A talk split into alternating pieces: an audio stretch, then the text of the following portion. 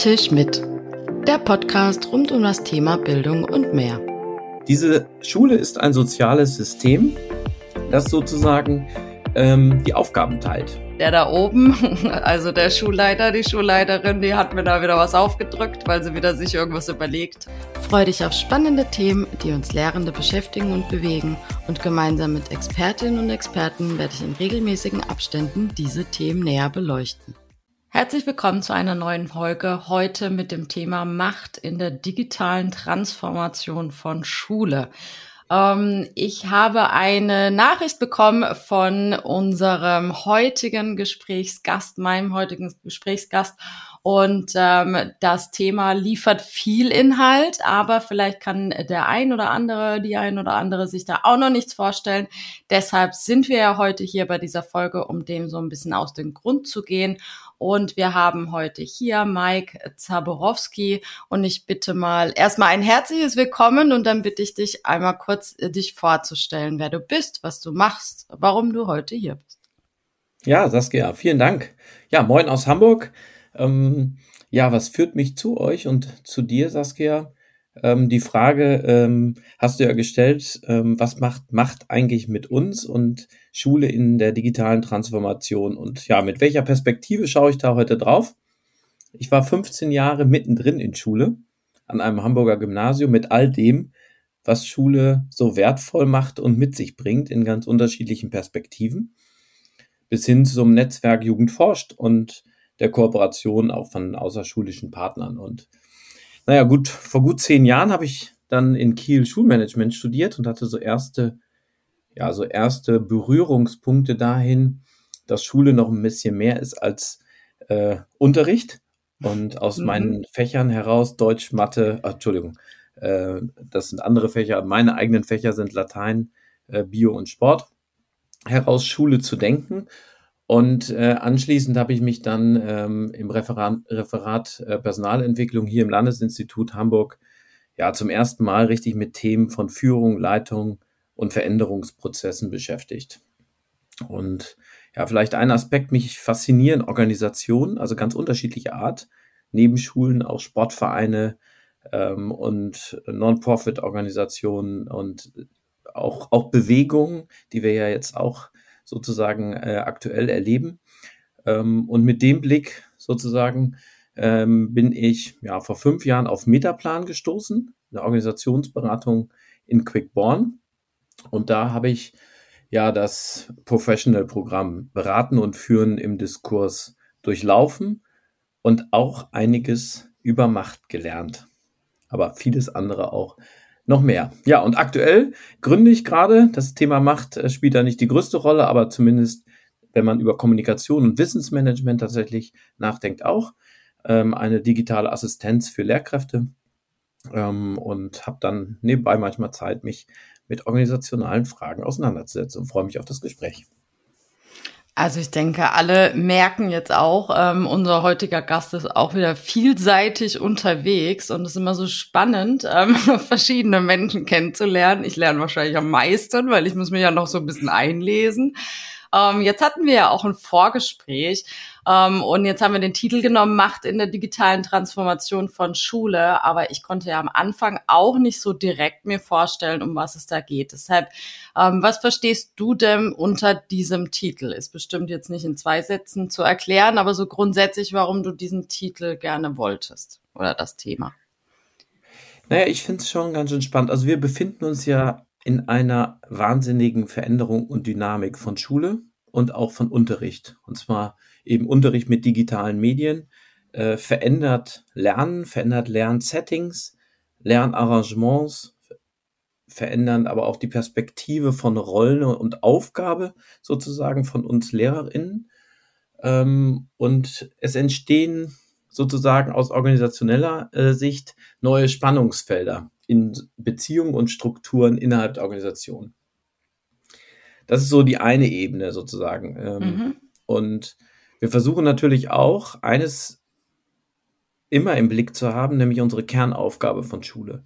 Und die Kernaufgabe besteht ja darin, gelungene Erziehungs- und Bildungsanlässe zu initiieren. Und das dürfen wir bei all dem Blick von digitaler Transformation nicht aus dem Blick verlieren, sondern das ist sozusagen der Kern und das treibt mich auch an. Und der Aspekt von Macht, also Macht fasziniert ja erst einmal. Also und ist gleichzeitig ein bisschen sozusagen umstritten und manchmal wird das auch ein bisschen tabuisiert. Also ich erinnere tatsächlich regelmäßig an unser, Semin an unser Seminar Eine Schule leiten, Führung erproben. Das ist so ein Seminar gewesen, eine Woche für Führungsnachwuchskräfte. Mhm. Und ähm, wir sind dann auch immer eingestiegen zu der Frage, aus welchen Motiven sind Sie denn eigentlich hier? Und die Antwort war häufig, ja, ich möchte mal irgendwie gestalten. Manchmal fiel das Wort Einfluss. Das Thema Macht oder Entscheiden fiel irgendwie gar nicht. Und darüber haben wir schon immer häufig, wir haben das auch hochgenommen und sagen, was heißt denn das eigentlich? Ähm, und welches Verständnis sozusagen von Macht auch einfach erstmal organisationell beschreibend, dass es ein wichtiges Element ist und dazugehört, ähm, haben wir dann im Laufe der Woche nochmal hochgenommen. Aber diese Perspektive und die Beziehung von Macht in Organisationen, ja, wird so, so ein bisschen ähm, manchmal ausgeblendet und ich möchte die Gelegenheit hier einfach äh, auch nutzen, es mal laut auszurufen und sagen, hey, es gibt eigentlich, nimmt, nimmt Emotionen mal raus. Aus Führung und Leitung ist es total wichtig, auch für Entscheider, auch politische Entscheider, ähm, diese einfach mal zu beschreiben und diese Verhältnisse zu beschreiben. Wie sich sozusagen bewährte Prozesse gerade etablieren und wie man sie gegebenenfalls in eine gewünschte Richtung, in Schule am besten, für gute Bildung ähm, durchsetzen kann. Ja, ich glaube, Macht ist natürlich auch immer ein bisschen negativ behaftet. Oder wenn, wenn ich so das Wort nehme, dann ja, hat es irgendwie so einen negativen Touch. Also, weil jemand die Macht hat, wird ein anderer vielleicht nicht gehört oder unterdrückt oder ihm werden eben Aufgaben einfach übertragen, die vielleicht zu viel sind. Mhm. Von daher denke ich natürlich, gerade in Schule vielleicht, es macht auch noch so ein bisschen, puh, ja, der mhm. da oben, also der Schulleiter, die Schulleiterin, die hat mir da wieder was aufgedrückt, weil sie wieder sich irgendwas überlegt hat. Also kann ich mir gut vorstellen. Ja, und, und wieso findest du jetzt aber, dass ähm, erstens, dass man es diskutieren sollte oder hat sich jetzt mh, hm, Nee, machen wir es mal kleinschrittiger. Vorhin habe ich so gedacht, okay, ähm, das, der Unterricht, ähm, Fachinhalt oder der Erziehungs- und Bildungsauftrag ist immer noch die Kernaufgabe. Ist denn da jetzt irgendwie was anders? Gab es da eine Verschiebung in der digitalen Transformation von dieser mhm. Kernaufgabe oder sagst du, nee, das ist immer noch komplett die gleiche? Also die Aufgabe an sich äh, von Schule also da, das fände ich spannend, diese jetzt sozusagen im Kern in Frage zu stellen. Gleichwohl gibt es natürlich Veränderungen und also ich möchte es einmal skizzieren sozusagen, ähm, was dahinter steckt. Dafür helfen vielleicht zwei sozusagen, ich würde mal sagen, äh, Kernaussagen. Das eine ist, ich habe über einen Satz im, im, in diesem ähm, äh, Studium Schulmanagement in Kiel, erster Studienbrief, lange nachgedacht. Und da ging es unter anderem um die Definition von Schule. Und haben gesagt, was ist eigentlich Schule? Und äh, ein Element ist eben, Schule sehen sie als lose gekoppelte Expertenorganisation. Mhm, okay. Das ist halt total spannend. Darüber denke ich also wirklich sehr häufig nach und auch da, also sozusagen im Kern in der Frage von Führen und Leiten. Aber wo ist eigentlich die Kopplung? Also wer ist eigentlich wie lose gekoppelt unterwegs? Und dann stellt sich natürlich schon auf die Frage, wer ist eigentlich der Experte oder die Expertin? Und was macht die Expertise aus? Meine Hypothese, das ändert sich gerade. Also während vor 10, 15 oder 20 Jahren vielleicht die Expertise sozusagen vor allen Dingen aus der Fachlichkeit herauskommt, ändert sich diese gerade. Hin in Richtung eines anderen Verständnisses von Lehrer, Lehrerinnen sozusagen und auch andere Aufgaben, im, auch im Kontext von digitaler Transformation. Aber natürlich auch in der Frage, wie wir der Vielfalt unserer Schülerinnen und Schüler gerecht werden. Sozusagen. Ja, also grundsätzlich halt die Veränderung der Lehrerrolle, ja, die sehe genau, ich also auch. Das ist erstmal so ein Kontext. so eine Definition ist schnell dahingeschrieben, aber sie. Ja, aber findest, findest du jetzt, dass Schule so eine, wie hast du es genannt, lose Koppelung Genau, eine lose Kopplung. Ja, so, und jetzt ich kommen find, wir wegen unserem Beamtentum sind wir da mal gar nicht lose gekoppelt, oder? Ah, okay. Ich meine, da hast du vollkommen recht. Hier sind wir bei einer hohen Sicherheit natürlich sozusagen, sondern ich meine, also das Verständnis darin ist eher, die ähm, einzelnen Akteure sind sozusagen klar gekoppelt. Also ich bin zum Beispiel Fachlehrer Latein oder Bio. bin mhm. klar verbunden mit einer Lerngruppe. Da ist es relativ klar. Nur die Akteure unter sich, und das meint die lose Kopplung, also die Frage, wenn, welche, welche hast du gerade nochmal im? BWL und Informatik. Genau, in Informatik zum Beispiel. Die Frage, wir haben eine gemeinsame achte Klasse und äh, sind in einem Klassenkollegium. Und äh, da sind wir natürlich lose gekoppelt. Und das würde ich gerne, also das heißt, wir sind relativ autonom unterwegs. Also du im Fach Informatik, ich im Fach Biologie als Beispiel. Wir haben unsere schulinternen Rahmenpläne ähm, als Orientierung und gewissermaßen ähm, in Schulen Leitbilder oder Schulprogramme, die sozusagen Leitplanken setzen. Mhm. So, aber erstmal sind wir ja, ähm, haben wir eine hohe, und das ist ja ein, erstmal ein hohes Gut, auch in Frage der pädagogischen Freiheit. Habt ihr sozusagen jetzt, ne, ich sage schon, ihr, also die Informatiker bei euch sozusagen, wenn wir in einem Kollegium wären, haben sozusagen eine, eine eigene auch Identität und einen Blick auf Schule als vielleicht zum Beispiel die Lateiner. Ich nehme es mal als extrem, als alte Sprachen. Ja, und, und daraus, also diesen Gedanken würde ich einmal vielleicht an dem Beispiel einmal äh, sozusagen äh, den zweiten Gedanken einmal spinnen, sozusagen, mhm. oder entfalten, besser gesagt. Ähm, also neben dieser Expertenorganisation ist eben die, die Anlage der Organisation schon so, dass sie einen Preis zahlt. Denn äh, sozusagen die Komplexität. Also es ist halt eine hochkomplexe Aufgabe. So ein Schüler, also ich kann hier, ähm, so tatsächlich haben wir hier einige, äh, ähm, oder nicht einige, sondern äh, zwei, die hier auch zur Schule gehen, hier ähm, familiär. Das ist eine große Aufgabe, diese zu begleiten. Und wenn dann auch noch eine Gruppe dabei ist, ist es, oder dann Klasse genannt, eine besonders große Aufgabe. Das heißt, diese Schule ist ein soziales System, das sozusagen ähm, die Aufgaben teilt nicht ein Akteur kann alles leisten, das heißt ein Lehrer oder eine Lehrerin alles, sondern wir teilen uns ja die Aufgaben auf. Und das ist auch hoch sinnvoll, weil die verschiedenen Expertisen da sind, weil die Schülerinnen und Schüler unterschiedliche ähm, mit unterschiedlichen Typen auch zu tun haben, miteinander in Konfrontationen gehen oder auch anderes Lernen ermöglichen, Lernsettings sozusagen ähm, erleben. Und das ist sozusagen hochfunktional. Es macht also total Sinn, dass eine Organisation die Aufgaben teilt, sozusagen. Und ähm, da entsteht jetzt Folgendes, nämlich als Beispiel, die Informatiker haben sozusagen in der achten Klasse eine Aufgabe oder eine vielleicht auch eine interne Haltung, orientiert an Schulprogramm und Leitbild, was sozusagen guter Unterricht ist. Also und da, da entsteht ein Verständnis von gutem Unterricht. Währenddessen vielleicht die Biologen oder die neuen Sprachen, die Germanisten, also alle Fachbereiche sozusagen, ein eigenes Verständnis von gutem Unterricht entwickeln. Und aus ihrer Rationalität sozusagen lokal heraus macht das auch total Sinn.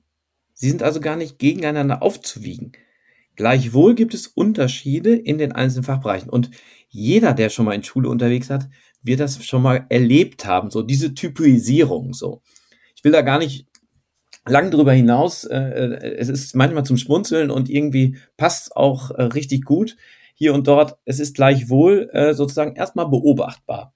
Das ist unnormal in Organisationen. Und sozusagen diese einzelnen Einheiten und Abteilungen und Fachbereiche, die verfolgen eben manchmal auch unterschiedliche Ziele. Und im Kontext von digitaler Transformation wird das mein Eindruck nochmal besonders, ähm, sagen wir mal, manchmal auf die Spitze getrieben oder auch äh, nach vorne äh, sozusagen äh, erleben, erleben wir Fachbereiche, die dort nach vorne gehen, also eher in Richtung, ähm, lasst uns mal was ausprobieren an digitalen Tools. Wir wollen mal neu Unterricht neu denken. Wir haben hier eine Chance im Bereich Individualisierung oder eine Chance im Bereich ähm, von ähm, ähm, anderen Themen von Unterricht und ähm, die anderen, die vielleicht noch zurückhaltender sind. Und sozusagen diese, diese Unterschiedlichkeit ist erstmal normal. Und das, jetzt kommt es eigentlich zum, zum, zum spannenden Punkt, nämlich zu Zielkonflikten. Die Aber haben wir nicht noch zusätzlich, also nicht nur von den Fachbereichen her, sondern wir untereinander, bleiben wir jetzt beim Fachbereich Informatik bei mir und bei dir Latein, dann läufst du ja auch nicht mit deiner Lateingruppe genau einen Weg, sondern du hast ja auch dein Setting, was du leisten ja. kannst, wie du dir das alleine vorstellst. Ähm, du hast vielleicht auch ein bisschen mehr Know-how, was jetzt bestimmte Geräte oder Programme angeht, ähm, oder bist vielleicht auch ähm, ja nicht so ängstlich, nenne ich mal. Das, das Neues auszuprobieren und, und dadurch natürlich vielleicht im Unterricht sagst, Mensch, und dann geht's vielleicht schief, aber ich mach's jetzt trotzdem und probier's mal aus. Und der, der andere Lateinlehrer von dir sagt irgendwie, pff, nee, also das möchte ich eigentlich bleiben. Also deshalb, ja. ich glaube, zusätzlich gibt's ja schon, und, und da haben wir noch nicht mal Geräte in der Hand gehabt, gell? Äh, absolut. Ja also diese und de, genau diese diese Unterschiedlichkeiten erlebt auch jeder Fachbereich. Also das heißt, es ist nicht nur, also es, was du beschreibst, sorgt eigentlich dafür, dass die, dass die ganze Angelegenheit der Unterschiedlichkeit noch einen Ticken komplexer wird. Also es mhm. gibt ja mhm. keine, nicht die Informatiker oder die Germanisten, sondern auch da gibt es sozusagen einige, die ähm, für sich bestimmen, wofür sie sich stark machen sozusagen, wofür sie vorne ist, weil es für sie gerade wichtig ist. Und ähm, es sorgt dennoch natürlich für gewisse Konstellationen und Unterschiede. Und jetzt kommen wir zu der großen Aufgabe von Führung und Leitung, nämlich in dem Moment, wo ich ja die Aufgaben teile, nämlich Unterricht oder zu unterrichten, eine Lerngruppe zu unterrichten, muss ich sie irgendwann wieder zusammenführen. Und in diesem erst einmal ist das auch das, ja, und das erleben wir vielleicht in pädagogischen Konferenzen oder in Jahrestagen oder in Klassenkonferenzen, was unglaublich wertvolles.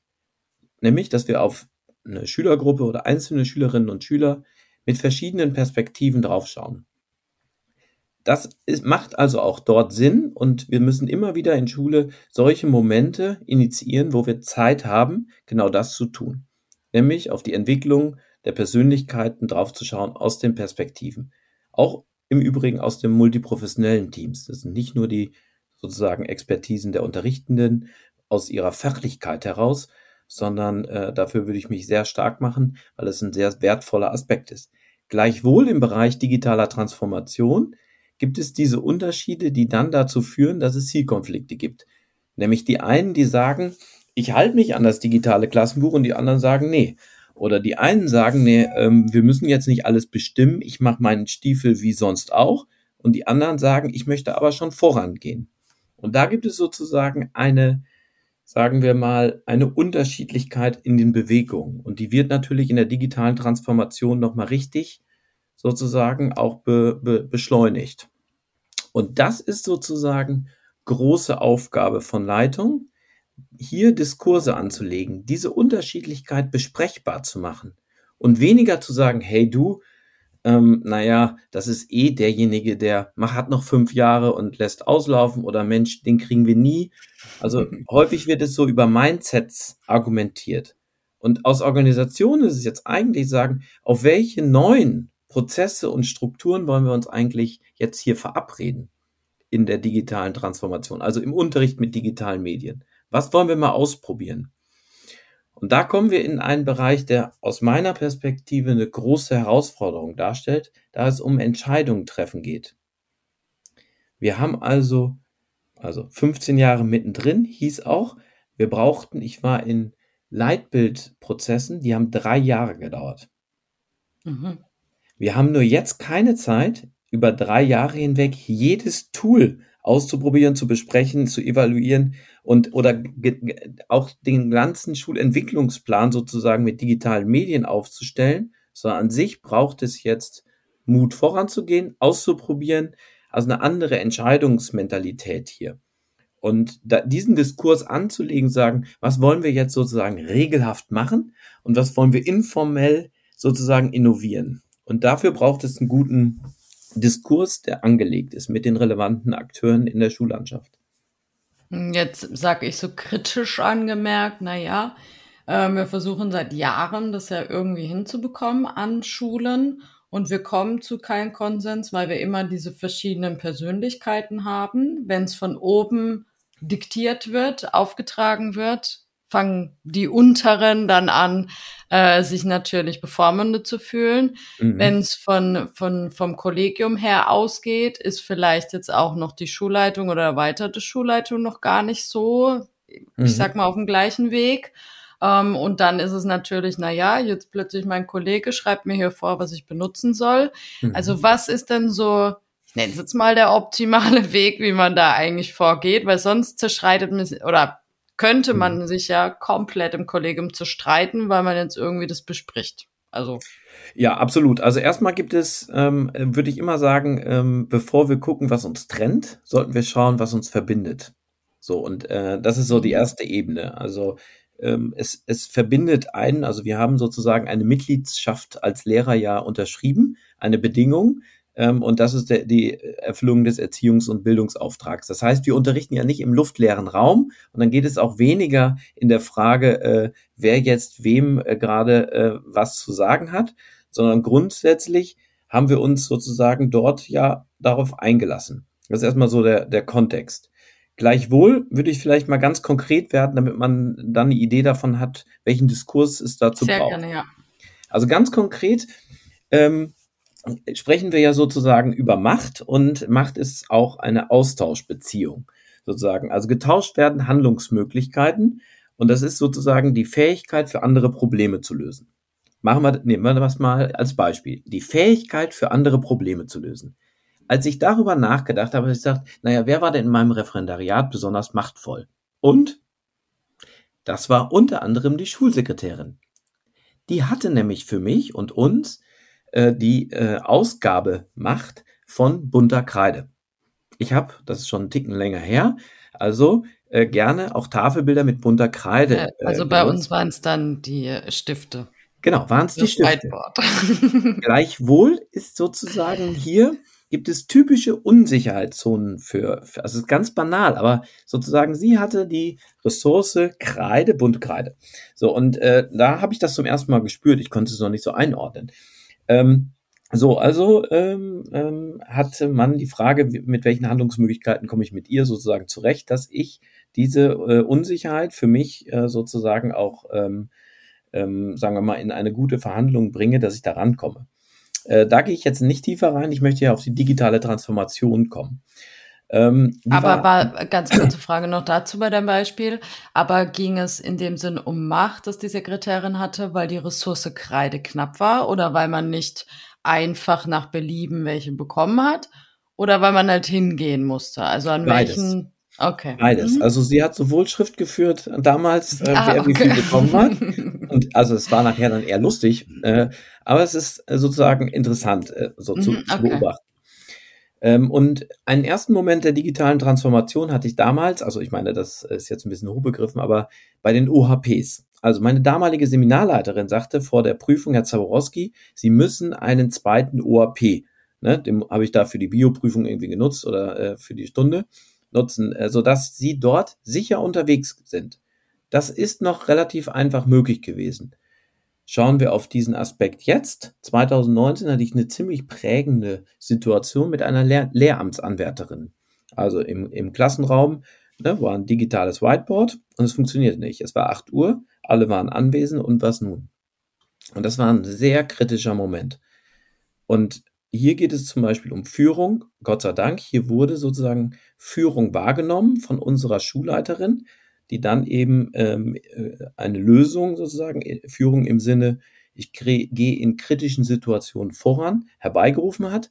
Gleichwohl muss man eben sagen, hebt es einen Punkt hervor, nämlich die Unsicherheitszonen für uns alle, die wir oder viele, wenn wir nicht gerade mit grünen Kreidetafeln unterwegs sind, haben wir immer die Unsicherheit, funktioniert das WLAN, das, ne, haben wir einen Zugang, ähm, sozusagen einwandfreien Zugang zu einem Whiteboard, ähm, also zu einem digitalen Board oder oder, also die Technik hat, bringt große Unsicherheit sozusagen hervor.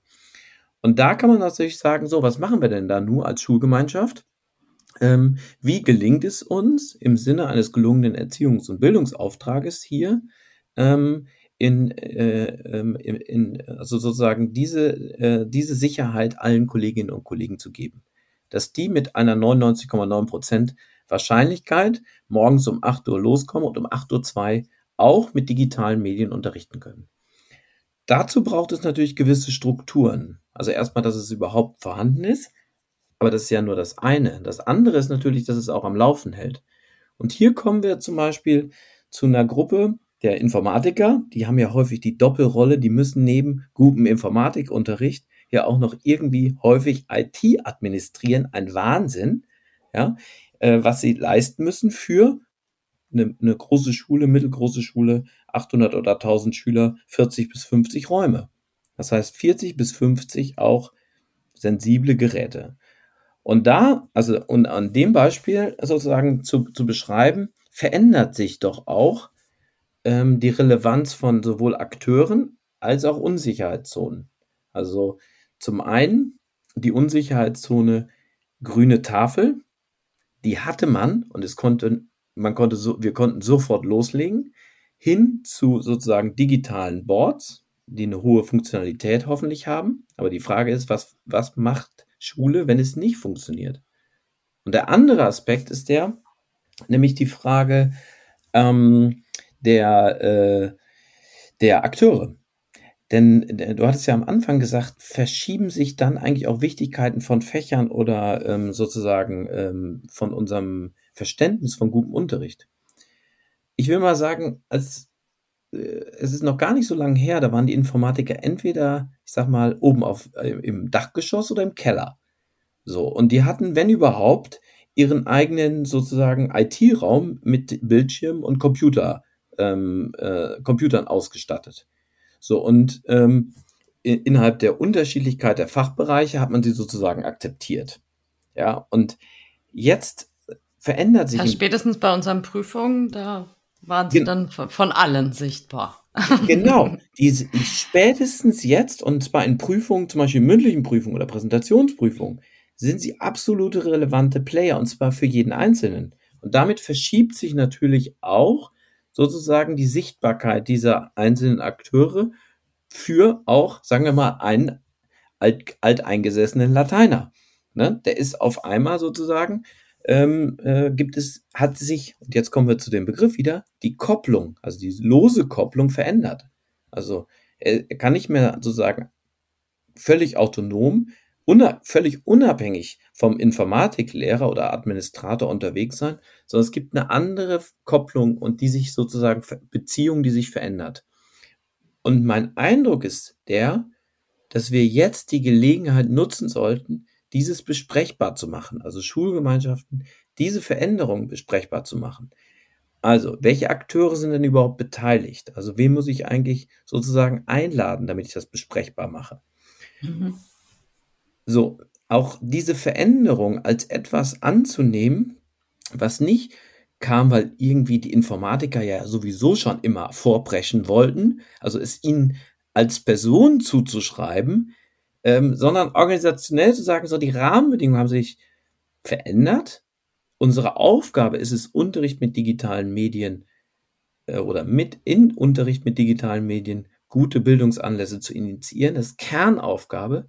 Und dazu verändern sich sozusagen auch Kopplungen. Und das ist halt spannend, das einfach mal zu beschreiben. Und deswegen bin ich großer Fan davon, sozusagen diese Emotionalisierung rauszunehmen und den Leitungen erstmal sagen, hey, ich möchte einfach mal mit euch sprechen. Das betrifft uns alle so im, im, in unserem Kern. Und dafür brauchen wir jetzt gute Lösungen. Und ihr habt sozusagen aus den Fachbereichen gute Gründe für eure Unterrichtsentwicklung. Und dafür braucht es einen gemeinsamen Nenner hin in Richtung äh, unserer Schulentwicklung. Und das ist der geplante sozusagen auch Zielkonflikt. Wenn ich den nämlich nicht in die Hand nehme als Leitung, wird er trotzdem mir irgendwann um die Ohren fliegen. Denn was wird passieren? Der IT Oh, was passieren wird, du, das kann ich dir genau sagen. Der IT-Administrator ne? geht zur Schule und sagt, ich kann keine 50 Geräte administrieren, das ist unmöglich. Und dann wird es vermutlich irgendwie um Ressourcen gehen so, und auf einmal. Die es aber nicht mehr gibt. Die es A nicht mehr gibt. oder wenn, dann vielleicht aus Goodwill ihm oder ihr gegeben wird. Das erfahre ich als Lateiner oder Bier und denke, ne, und dann sozusagen lässt man diesen Konflikt freien Lauf für die Bühne, auf, auf der Bühne sozusagen des Lehrerzimmers entgleiten. Und da kraftvoll reinzugehen und sozusagen das erstmal zu beschreiben als Veränderung, in der wir uns gerade zu befinden und es weniger an Personen festzumachen, als vielmehr an dieser Organisation von Schule, die wir uns in einem wahnsinnigen Veränderungsprozess befinden. Das ist, glaube ich, die große Chance. wäre dieses Draufschauen, wie du es jetzt gerade gesagt hast, ähm, das, ich meine, jetzt mussten wir ja alle einen Medienentwicklungsplan, beziehungsweise ich ja. glaube so ab Mitte heißt es Medienbildungskonzept ähm, schreiben. Und da war ja ein Punkt auch, dass man eben eine Vision hat, dass man ja auch die, die Zuständigkeiten wirklich mhm. benennt. Also wer ist für Fortbildung dann zuständig, mhm. wer ist der Admin ähm, oder die Admin, sonstiges.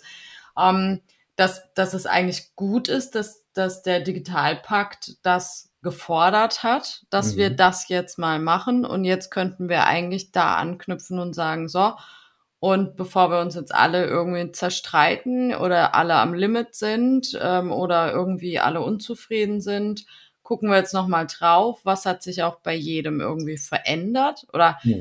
wie, wie, also was, was muss jetzt jeder irgendwie beachten? Du hast jetzt viel von der Schulleitung gesagt, aber ich meine, man kann ja nicht bei allem, finde ich, sagen, ha ja, das ist Schulleitungsaufgabe.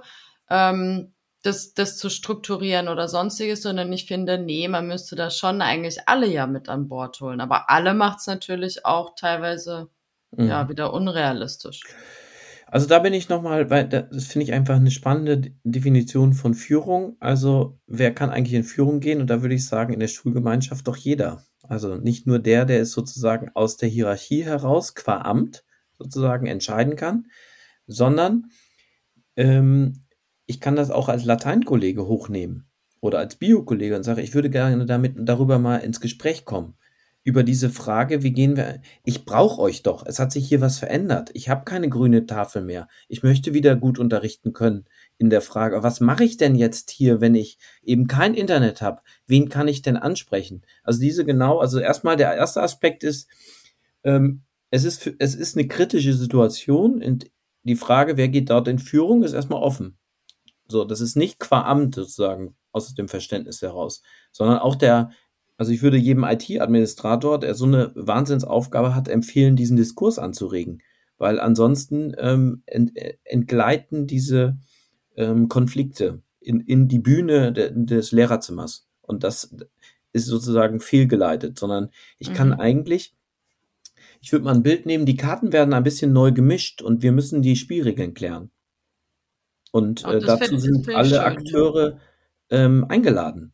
Und ähm, nicht der, nicht die Informatiker haben die äh, Spielregeln äh, oder äh, die, die Karten irgendwie durcheinander ge gewirbelt, sondern wir, wir sind ja in sozusagen einer auch offenen gesellschaftlichen Entwicklung mit Trends behaftet, aber auch natürlich pandemisch äh, herausgefordert und in all dem, in dem sich Schule gerade befindet. Und ähm, von daher ist also mein, mein großes Plädoyer ist ein Ticken weniger emotional als vielmehr ähm, sozusagen in Diskurs zu gehen und dann auch wirklich Zielkonflikte zuzulassen.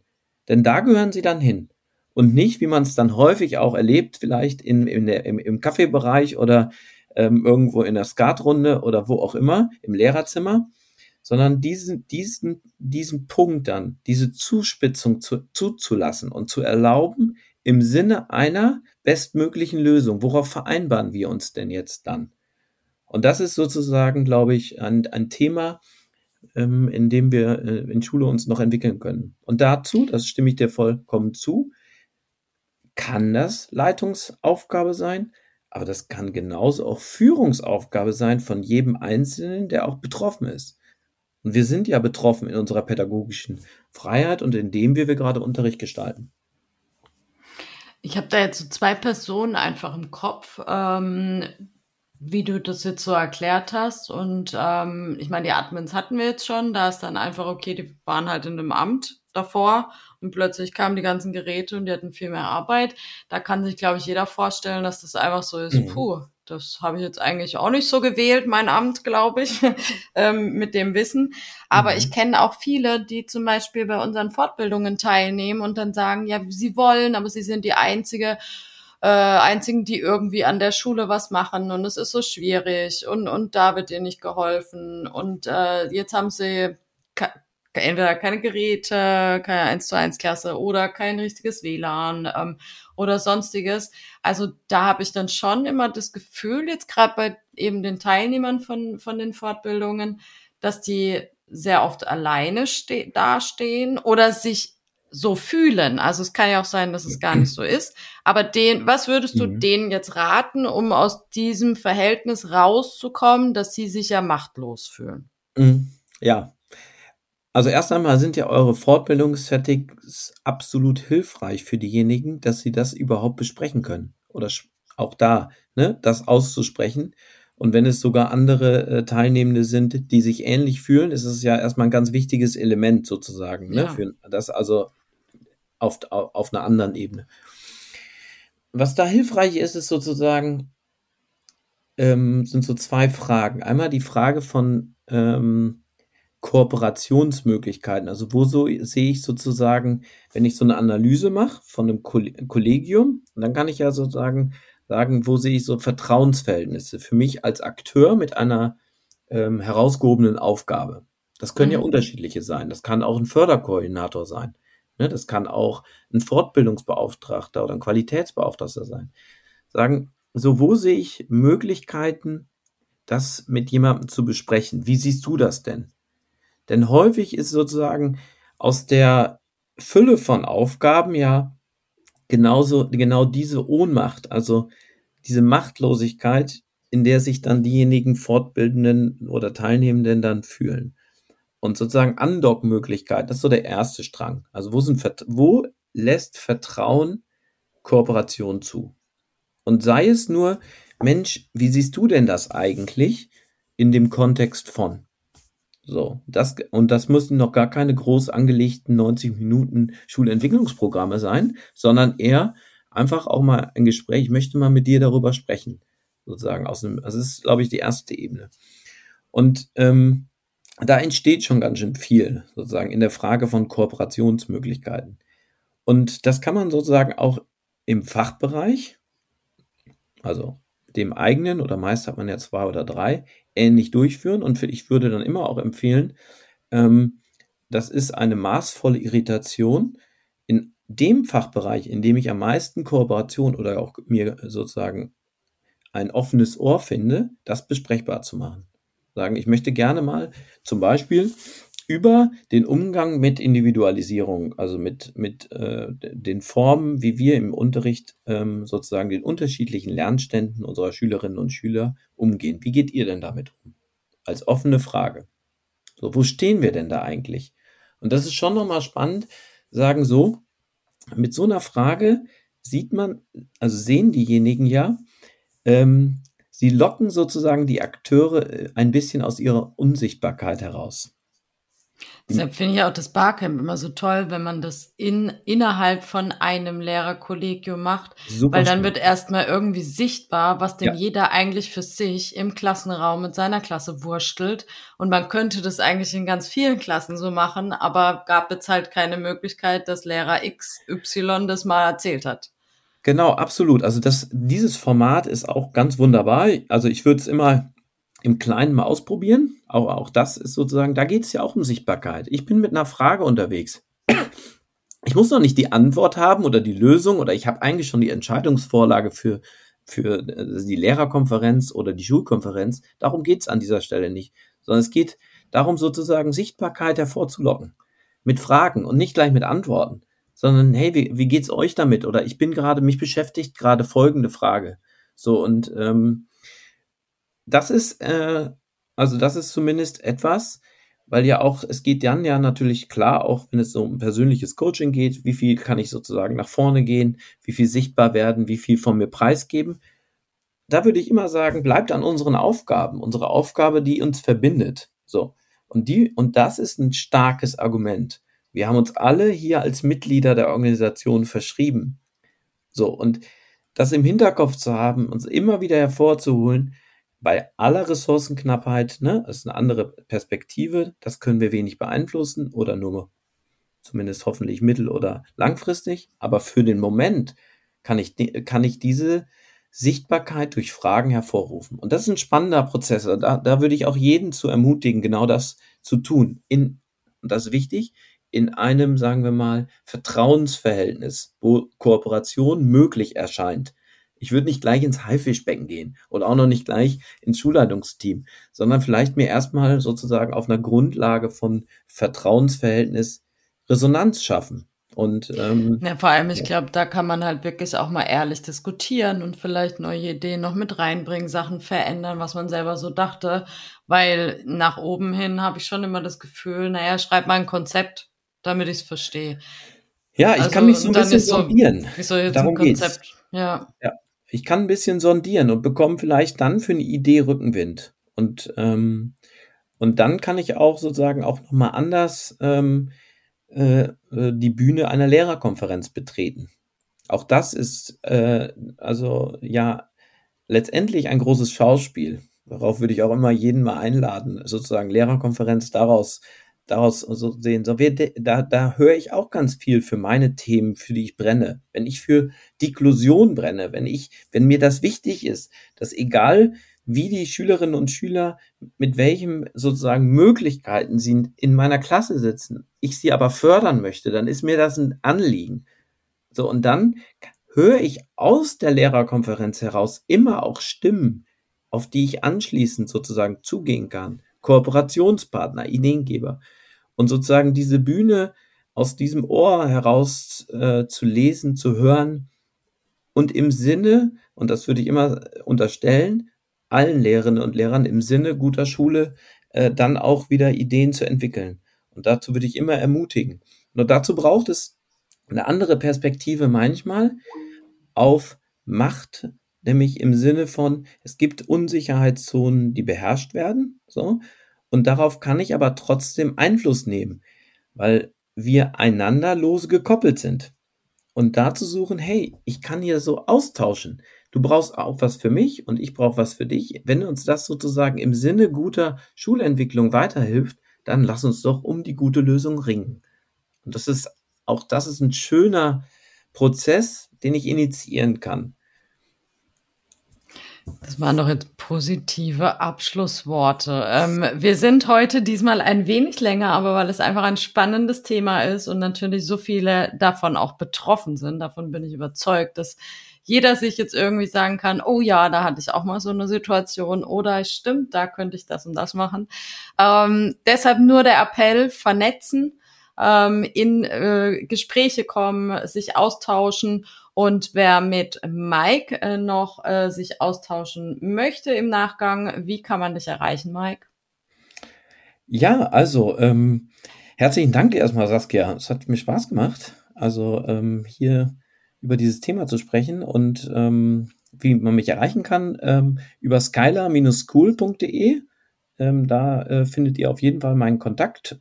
Ansonsten bin ich auch über LinkedIn ähm, äh, sozusagen ansprechbar und freue mich auf Rückmeldungen, Einladungen oder auch Diskurse äh, über dieses Thema. Ja, im Sinne gute Schule, guter Schule und Saskia, dir herzlichen Dank fürs Gespräch und die Einladung.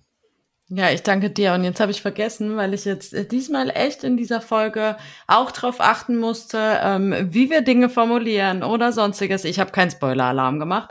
Deshalb ähm, sage ich jetzt Folgendes. Ähm, bitte trauen sich doch mal alle, ähm, mir auch zu schreiben, wenn noch ein Thema gewünscht ist oder man ein Thema hat, über das man diskutieren möchte, über das man sich vernetzen möchte, dann gerne einfach sich melden, so wie es auch Mike gemacht hat. Vielleicht müssen wir noch mal eine Session so ein bisschen ähm, vielleicht besprechen, ob wir noch mal eine machen, wo wir mal ein konkretes Beispiel vielleicht machen und mhm. dann nicht ähm, und das so ein bisschen als Hilfestellung, da können wir noch mal überlegen.